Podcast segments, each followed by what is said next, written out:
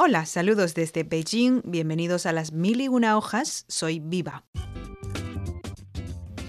Hoy en este espacio vamos a hablar de las cosas que podemos hacer en casa para no aburrirnos en plena cuarentena. El hashtag Quédate en casa ya es súper conocido en todas las redes. Hemos visto actores, actrices compartiendo videos, dando sugerencias. También cantantes latinoamericanos y españoles graban sus canciones desde casa para darnos ánimos a todos. Hace pocos días vimos un mega concierto en línea que duró ocho horas, el cual contó con la participación de Andrea Bocelli, Celine Dion, Lang Lang, Lady Gaga, Luis Fonsi, entre otras superestrellas reconocidas en todo el mundo. Qué bueno que nos estamos apoyando en este duro periodo. La música, sin duda, es la mejor forma de pasar un largo día.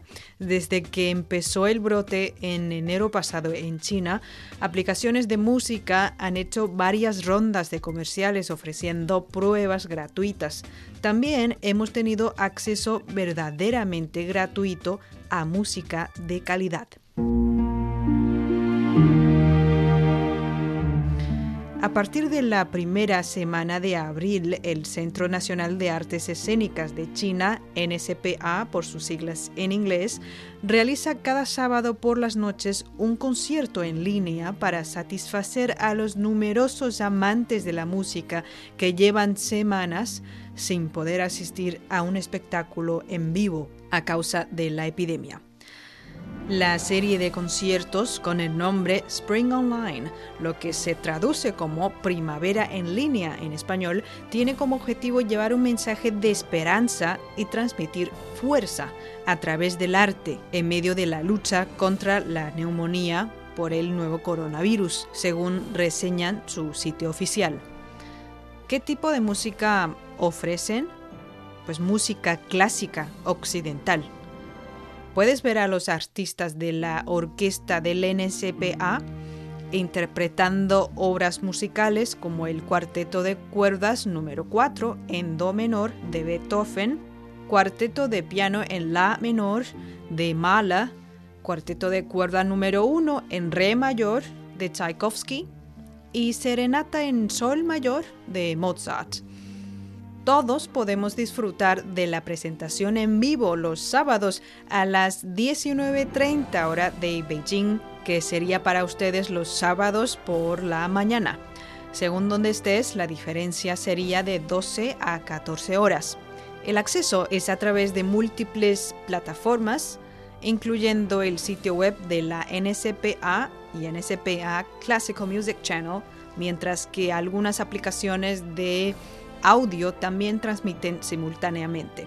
Repito, el nombre del teatro es Centro Nacional de Artes Escénicas de China, NCPA por sus siglas en inglés. Ahí pueden buscar su sitio web. La entidad indicó que en abril los conciertos semanales se mantendrán hasta que se reanuden sus presentaciones normales buena opción, ¿no? Para los fans de música clásica y también para todos nosotros, que la música nos calme.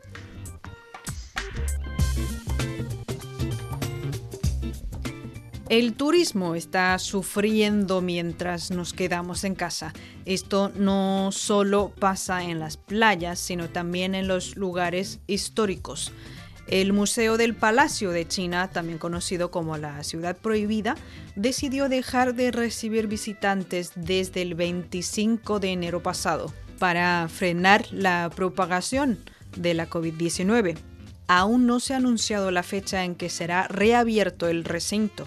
¿Qué se puede hacer entonces?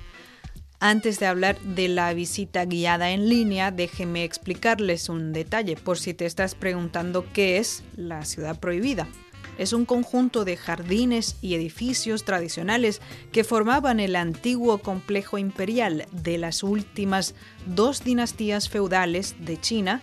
El nombre prohibida proviene de la era cuando la gente común y corriente no podía entrar al Palacio Real.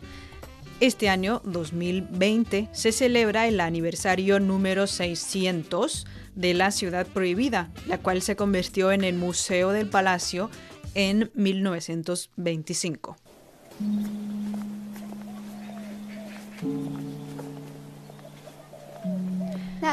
Empleados del museo hicieron una transmisión en vivo a principios de abril, después de permanecer cerrado durante más de 70 días en medio de la pandemia por la COVID-19. A través de aplicaciones en celulares, el personal del museo condujo a los espectadores en un recorrido por las antiguas mansiones imperiales, reliquias culturales, flora y fauna de la primavera del complejo hicieron una visita guiada en línea de dos horas. El programa recibió más de 34 millones de visitas en una sola aplicación. Según la página web oficial del museo, se realizaron tres transmisiones en diferentes plataformas. Además, en la misma página oficial, cualquier visitante puede disfrutar de la vista panorámica de la primavera en el complejo.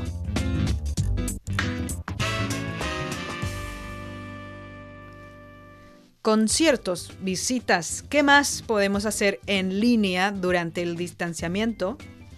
Para mí leer en tiempo de ocio todavía se limita a libros de papel, así que no voy a recomendar libros electrónicos, pero también son actividades que se pueden hacer en línea y vale la pena probar. La Biblioteca Nacional de China, junto con otras instituciones del país, organizaron una serie de actividades en línea de intercambio y conocimientos para celebrar el vigésimo quinto aniversario del Día Mundial del Libro y del Derecho de Autor. Una de esas actividades es la charla en línea por el quinto aniversario del Premio del Libro de Wenqing, galardón sin fines de lucro creado por la Biblioteca Nacional en 2004. Los autores de artículos premiados y nominados se unieron a los críticos literarios para intercambiar opiniones y compartir sus ideas con el público.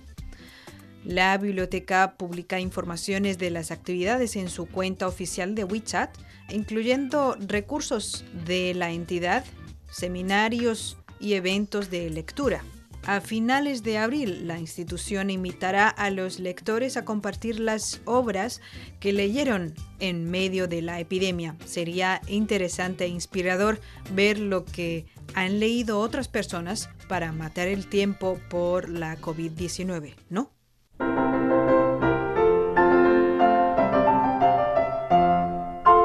Conciertos, visitas, lectura.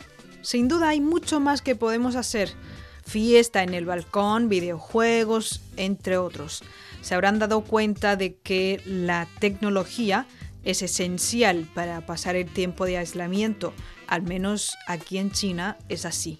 Con una floreciente producción de contenidos en línea en medio de la epidemia, la industria del turismo cultural de China espera aprovechar las oportunidades que trae el desarrollo digital basado en las tecnologías 5G. China ha estado acelerando su despliegue de la red 5G en los últimos años. Planea construir más de 555.000 estaciones 5G en todo el país para finales de 2020. En una circular sobre el desarrollo de la tecnología 5G, publicada recientemente por el Ministerio de Industria y Tecnología Informática, se destaca la promoción del nuevo consumo de información que llama a la innovación multimedia en educación, entretenimiento y medios de comunicación. Estos han sido los sectores más afectados por la pandemia. Todavía no sabemos qué grandes cambios sociales o tecnológicos veremos después de que pase la COVID-19, pero antes de que ocurra eso, quédense en casa, quédense en casa, que todavía no es tiempo de fiesta.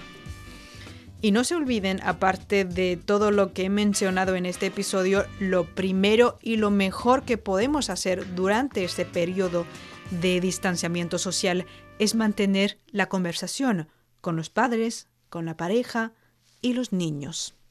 Gracias por escuchar este espacio de las mil y una hojas. Soy viva. Cuídense. Hasta la próxima.